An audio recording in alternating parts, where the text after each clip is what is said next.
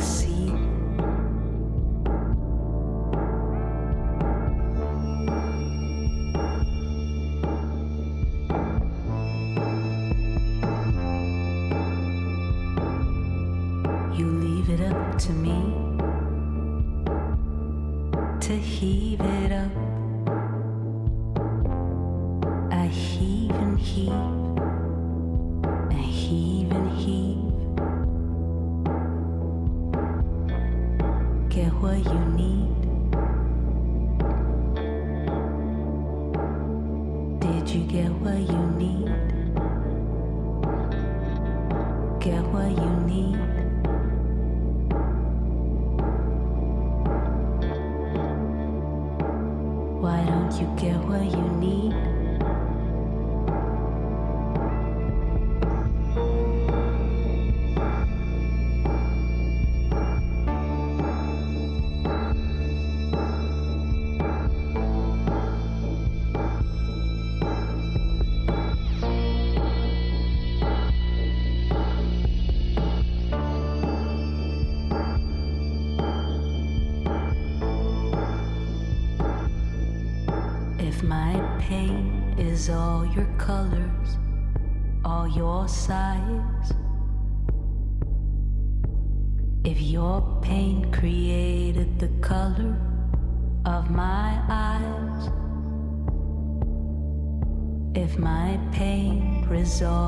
Your pain, resolves my pain, resolves.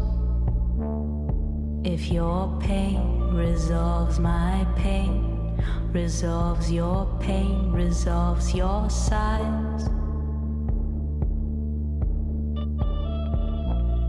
Get what you need. Did you get what you need? 也欢迎你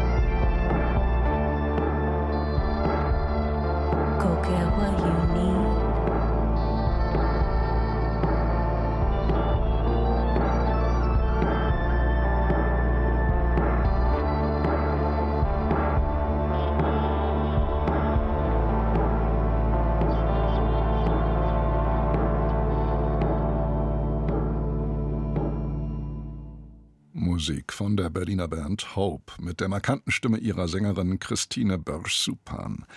Sie hören Bayern 2, die Kulturwelt. Dem Schriftsteller Günter Grass hat man zu Lebzeiten oft den Vorwurf gemacht, eine Art wandelndes Weltgewissen zu sein. Dieses Selbstverständnis rührte aus der deutschen Geschichte, in die Grass als Jugendlicher, als jugendliches Mitglied der Waffen-SS tiefer verstrickt war, als ihm lieb war, wie er sich spät erst beim Häuten der Zwiebel eingestehen musste. Grass war in dieser Beziehung sicher repräsentativ für ein Deutschland, das zeigen wollte, dass es aus seiner Geschichte gelernt hat.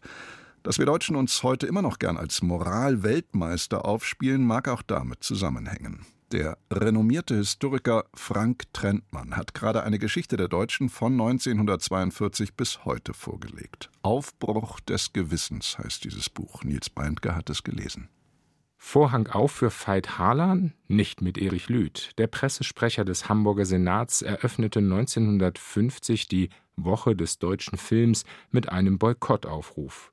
Die Kinobesitzer sollten Charakter zeigen und den neuen Film des Jud Süß Regisseurs eine Liebesschnulze nicht spielen. Lüth wurde daraufhin von der Filmgesellschaft verklagt. Der Rechtsstreit ging bis zum Bundesverfassungsgericht, das Lüth 1958 Recht gab.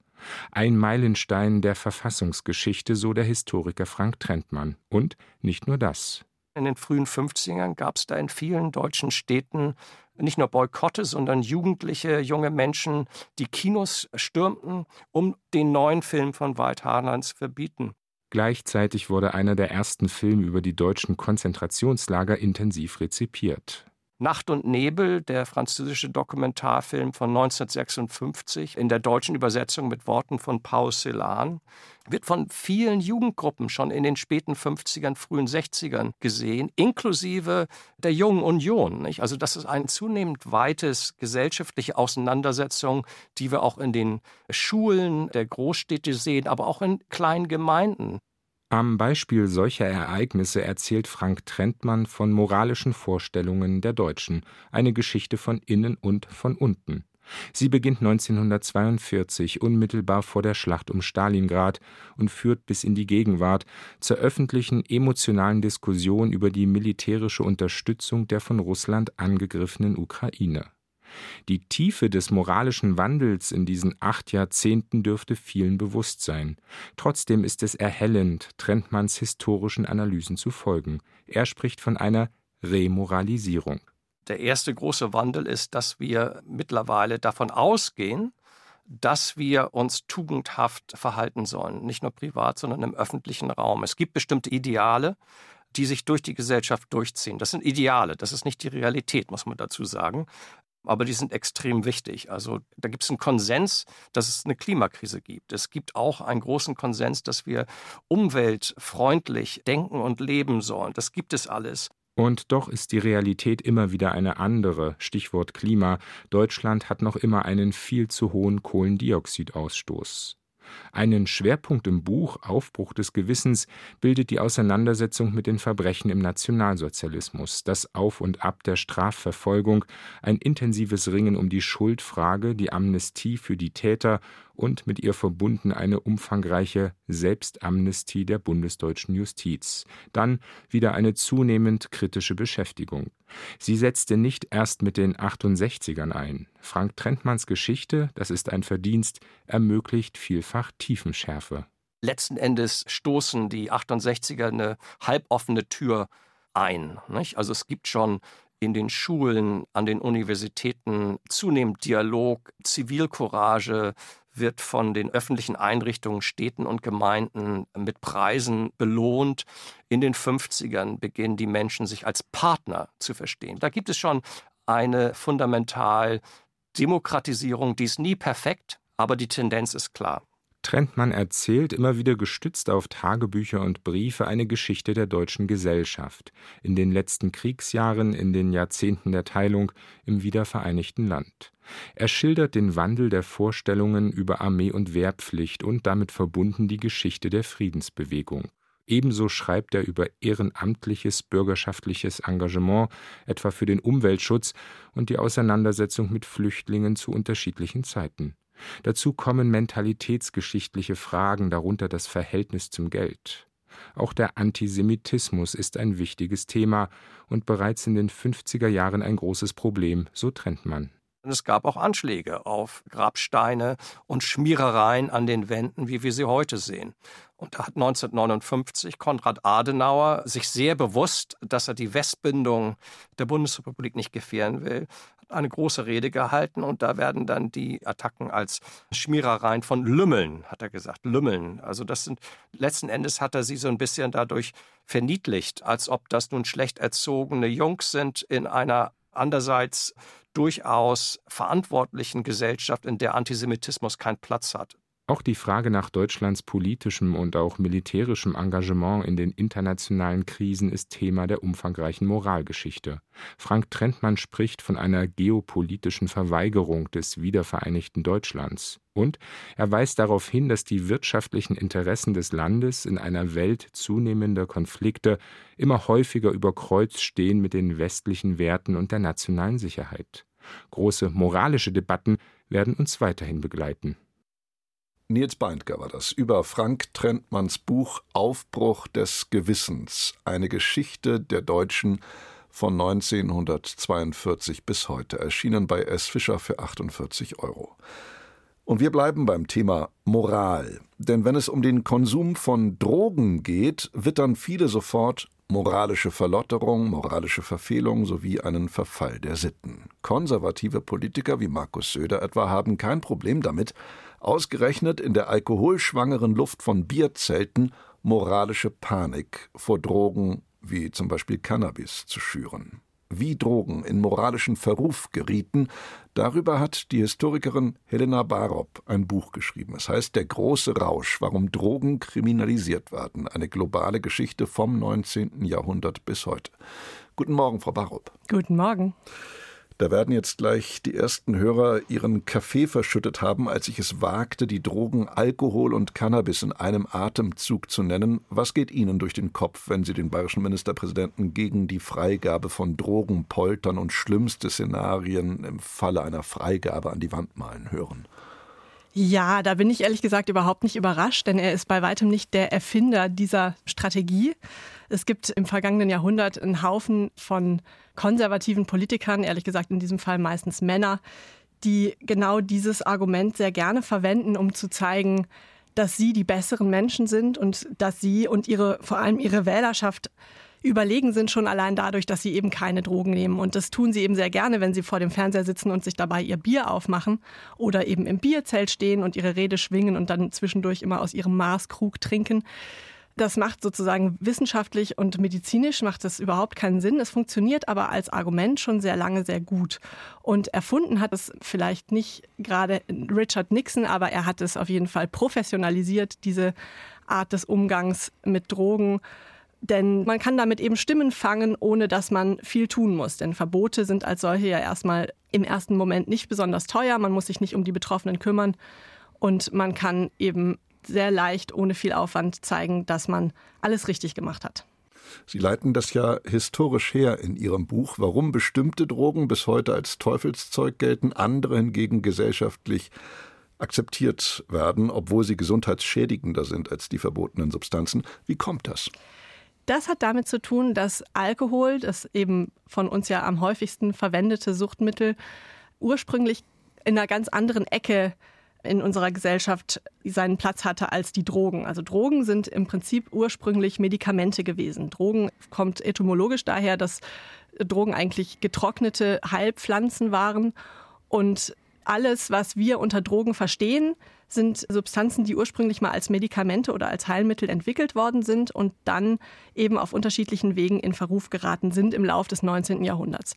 Da Alkohol sozusagen gar nie als Medikament seine Hauptrolle gespielt hat, sondern eben schon seit vielen Jahrhunderten und Jahrtausenden als Genussmittel verwendet wird, kam das in dieser Debatte überhaupt nicht vor. Und es gab eben nie eine Expertenkommission, die sich mal hingesetzt hätte und gesagt hätte, okay, jetzt gucken wir mal, was ist denn wie gefährlich und dann überlegen wir mal, wie wir damit umgehen, sondern diese Geschichte ist eben viel verwickelter und auch viel irrationaler gelaufen, als man sich das vielleicht wünschen würde. Und dass diese Drogen, die wir als heute als Drogen kennen, verboten wurden, liegt eben daran, dass im Laufe des 19. Jahrhunderts ein Haufen neuer Substanzen entwickelt wurden in der Pharmaindustrie. Es gab da einen Boom der Erfindungen. Ja, nicht nur da, sondern unser komplettes modernes Leben ist in dieser Zeit erfunden worden. Und da wurden eben auch viele verschiedene neue und sehr potente Medikamente entwickelt, die deutlich andere und kräftigere Wirkung hatten als Heilmittel das vorher hatten. Und mit diesen Medikamenten wurde eben die Erfahrung gemacht, dass die auch schwierige Nebenwirkungen haben können. Und diese Beobachtung traf auf ein Klima, vor allem in den USA, von puritanischem Aufbruchswillen. Sozusagen als Erziehungsberechtigter ist der Staat da aufgetreten und hat versucht, den Menschen ein besseres Leben zu diktieren. Und dazu gehörte eben auch, dass Rausch zurückgedrängt werden sollte. Und in diesem Zuge wurden Drogen dann verboten oder eben gab es eine Liste, die immer länger geworden ist. Es fing an mit dem Opium, dann kam später das Kokain dazu und so weiter. Und diese Liste wurde dann sozusagen als die bösen Rauschmittel nach und nach verschrien und aus der Forschung auch verbannt. Also das kennt man vielleicht, dass auch später die Psychedelika auf die gleiche Weise dann aus der Forschung rausgenommen wurden, obwohl man noch gar nicht so genau wusste, welche positiven Wirkungen die vielleicht haben können. Und das wiederholt sich dann sozusagen immer wieder, dass Dinge, die eigentlich als Medikamente entwickelt werden, von dem Korb der guten Drogen in den Korb der bösen Drogen rüberwandern und dann da so ein ganz verzerrtes Bild entsteht, wie wir es heute haben, dass eben bestimmte Dinge, wie zum Beispiel die Psychedelika, die fast gar keine körperlichen Wirkungen haben, nicht abhängig machen, kaum giftig sind und eben nur psychische Wirkungen haben, dass die verboten sind, während Alkohol, an dem in Deutschland jedes Jahr 40.000 Menschen sterben, weiterhin an der Ladenkasse stehen darf neben den Schokoriegeln. Was Sie ja auch sehr beschäftigt in Ihrem Buch ist die Tatsache, dass der Kampf gegen Drogen immer sehr viel mit Rassismus zu tun hat, namentlich zum Beispiel mit antichinesischem Rassismus im Falle des Opiumrauchens. Das müssen Sie erklären. Ein wichtiger Faktor ist eben von Anfang an auch die Frage danach, wer sind denn die Leute, die diese Drogen konsumieren?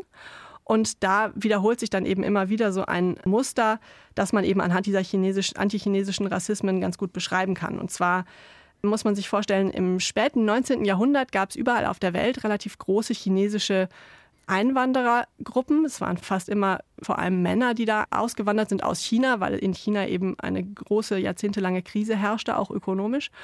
Übrigens ironischerweise unter anderem aufgrund der Opiumkriege, die Großbritannien geführt hatte, um China dazu zu zwingen, Opium einzuführen aus Indien. Das ist aber eine andere Geschichte, die man gerne in meinem Buch ausführlich nachlesen kann.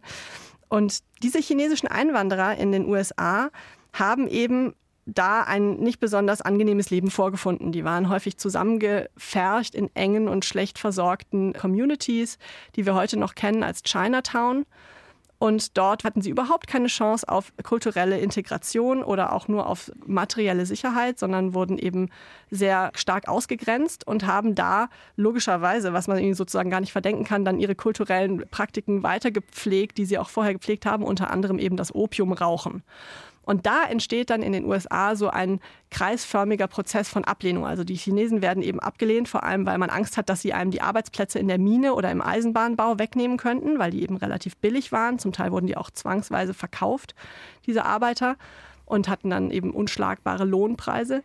Und andererseits machte man jetzt diese Angst vor diesen Einwanderern ganz häufig fest an diesem Opium. Das war fremd, das kannte man nicht. Und dann entstand dieser Mythos der Opiumhöhle, der zu einem ganz großen Teil eben eine Gruselgeschichte ist, die gar nicht so viel mit der Realität zu tun hatte. Da stellte man sich vor, das sind irgendwelche total berauschten Männer, die da auf ihren verlotterten Matratzen im Keller liegen und völlig weggetreten sind. Und die aber dann eben vor allem die Frauen verführen und die Unschuld der jungen Amerikanerinnen bedrohen und natürlich auch die Männer. Also das war natürlich noch viel schlimmer. Ähm, Sie hören meine Ironie, dass dann die armen amerikanischen jungen Männer da in Gefahr gerieten, durch das Opium völlig in die moralische Degeneration zu verfallen. Und manche Leute hatten tatsächlich Angst, dass wenn man genug Opium raucht, dass man dann chinesische Gesichtszüge entwickelt. Also Sie hören, dieser ganze, dieser Rassismus und die Angst vor dieser gelben Gefahr, war sehr weit verbreitet und mischte sich eben mit dieser Angst vor Opium. Und daraufhin gab es dann eine Reihe von Gesetzen, die dagegen vorgehen sollten, und zwar sowohl gegen das Opium als auch gegen die Chinesen selbst. Das sind die Chinese Exclusion Laws, die dazu führten, dass die Chinesen 1882 komplett von der Einwanderung ausgeschlossen wurden. Das ist die einzige Gruppe, bei der das je geschehen ist, dass die gar nicht mehr in die USA einwandern durften. Und 1909 kommt dann eben auch das nationale Gesetz, das das Opiumrauchen verbietet. Vorher aber schon eben in der gleichen Zeit, 1870er Jahre, wird das in den einzelnen Städten und teilweise Staaten schon verboten.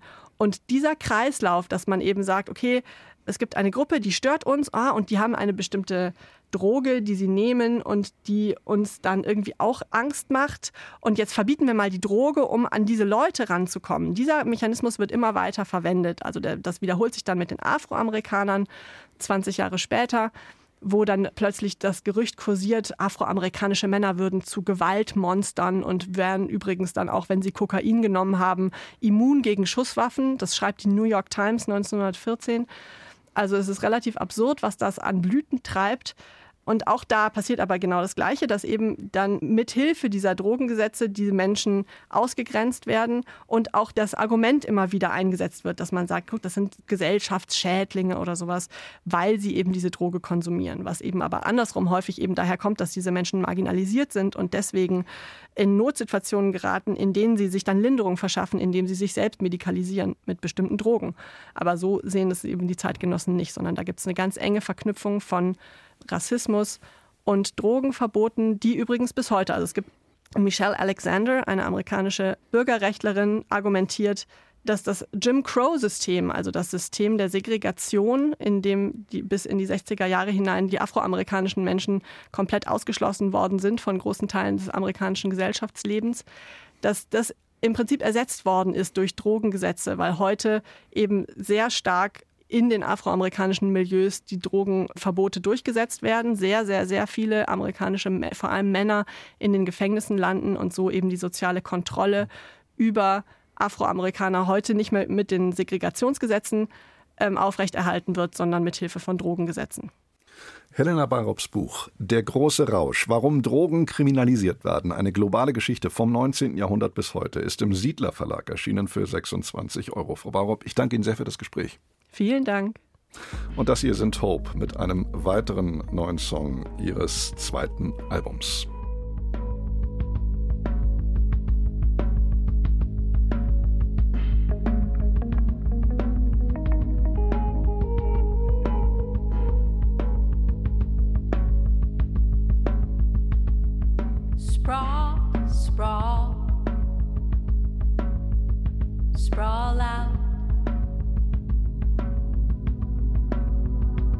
hit the ceiling, flip the ceiling, flip.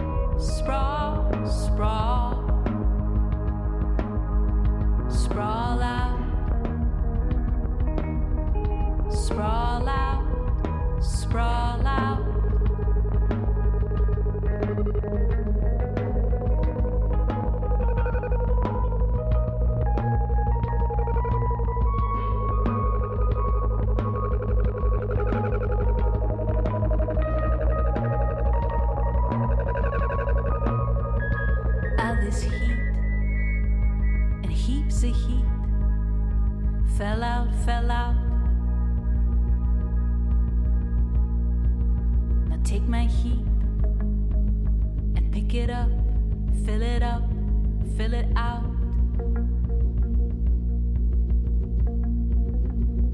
Sprawl, sprawl, sprawl out. Fractals heißt dieser Song.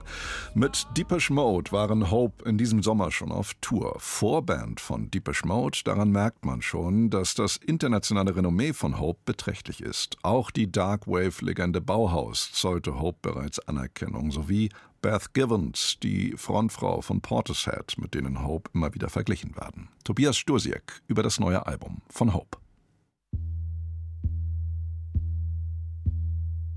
Entdeckt werden, das ist so eine romantische Vorstellung. Manchmal erfüllt sie sich, manchmal nicht. Mit der Reife kommt dann die Resignation. Besser der Realismus, der Nüchterne. Muss man eben selbst dran.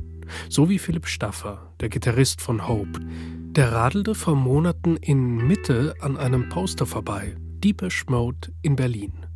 Dort den Support Act spielen, das wäre was. Also beworben und genommen worden. Nicht für Berlin, für die ganze Sommertour. Budapest, Prag, Warschau, Krakau, Tallinn und Oslo. Stadion für Stadion für Stadion für Stadion. Wir waren uns extrem unsicher, wie funktioniert so ein was Reduziertes, Konzentriertes im Stadion, im Fußballstadion. Und total funktioniert. Das hat mich extrem glücklich gemacht. So hat es Staffer den Kollegen vom Deutschlandfunk erzählt. Recht hat er. Nicht selbstverständlich, dass das funktioniert hat. Stadionrock ist das nämlich nicht. Credo eher so. Es ist besser, wenn es weniger ist. I want soberness.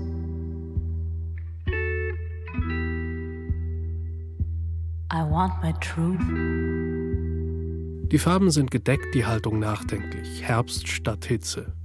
Da wird nichts erlebt, sondern Erlebtes erzählt. Gefühle sind betrachtbar geworden, wie Glaskugeln, die man vorsichtig in die Hand nimmt, um sie sich von allen Seiten genauer anzusehen. Nüchternheit als Programm, Stichwort Soberness. Selbstberauschung ist hier nirgends. Sprawl, sprawl, sprawl out. Das hat auch mit der Zeit zu tun, sagt Sängerin und Texterin Christine Barsch-Zupan. Sieben Jahre hat es gedauert, bis Hope ihr zweites Album vorgelegt haben.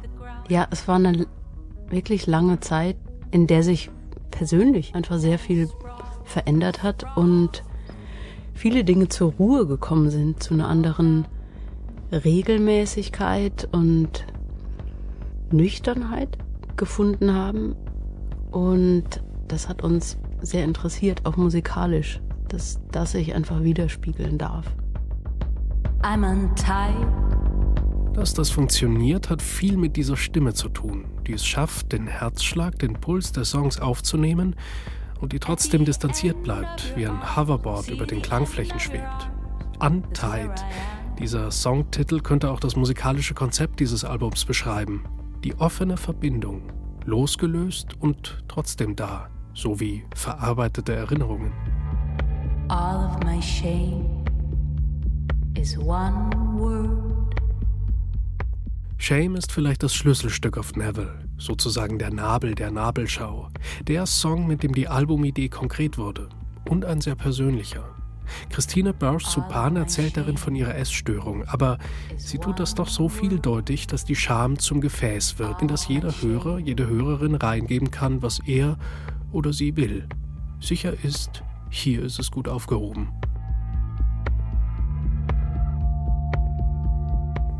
Neville verspricht vielleicht nicht Ausbruch und Befreiung. Hoffnung verspricht es schon. Mit der Reife kommt eben nicht immer die Resignation, sondern auch der Realismus. Und der klang selten so tröstlich wie auf diesem Album. Tobias Stosiek war das über Neville, das neue Album von Hope. Und damit verabschieden wir uns. Danke fürs Zuhören, sagt Knut Kortzen.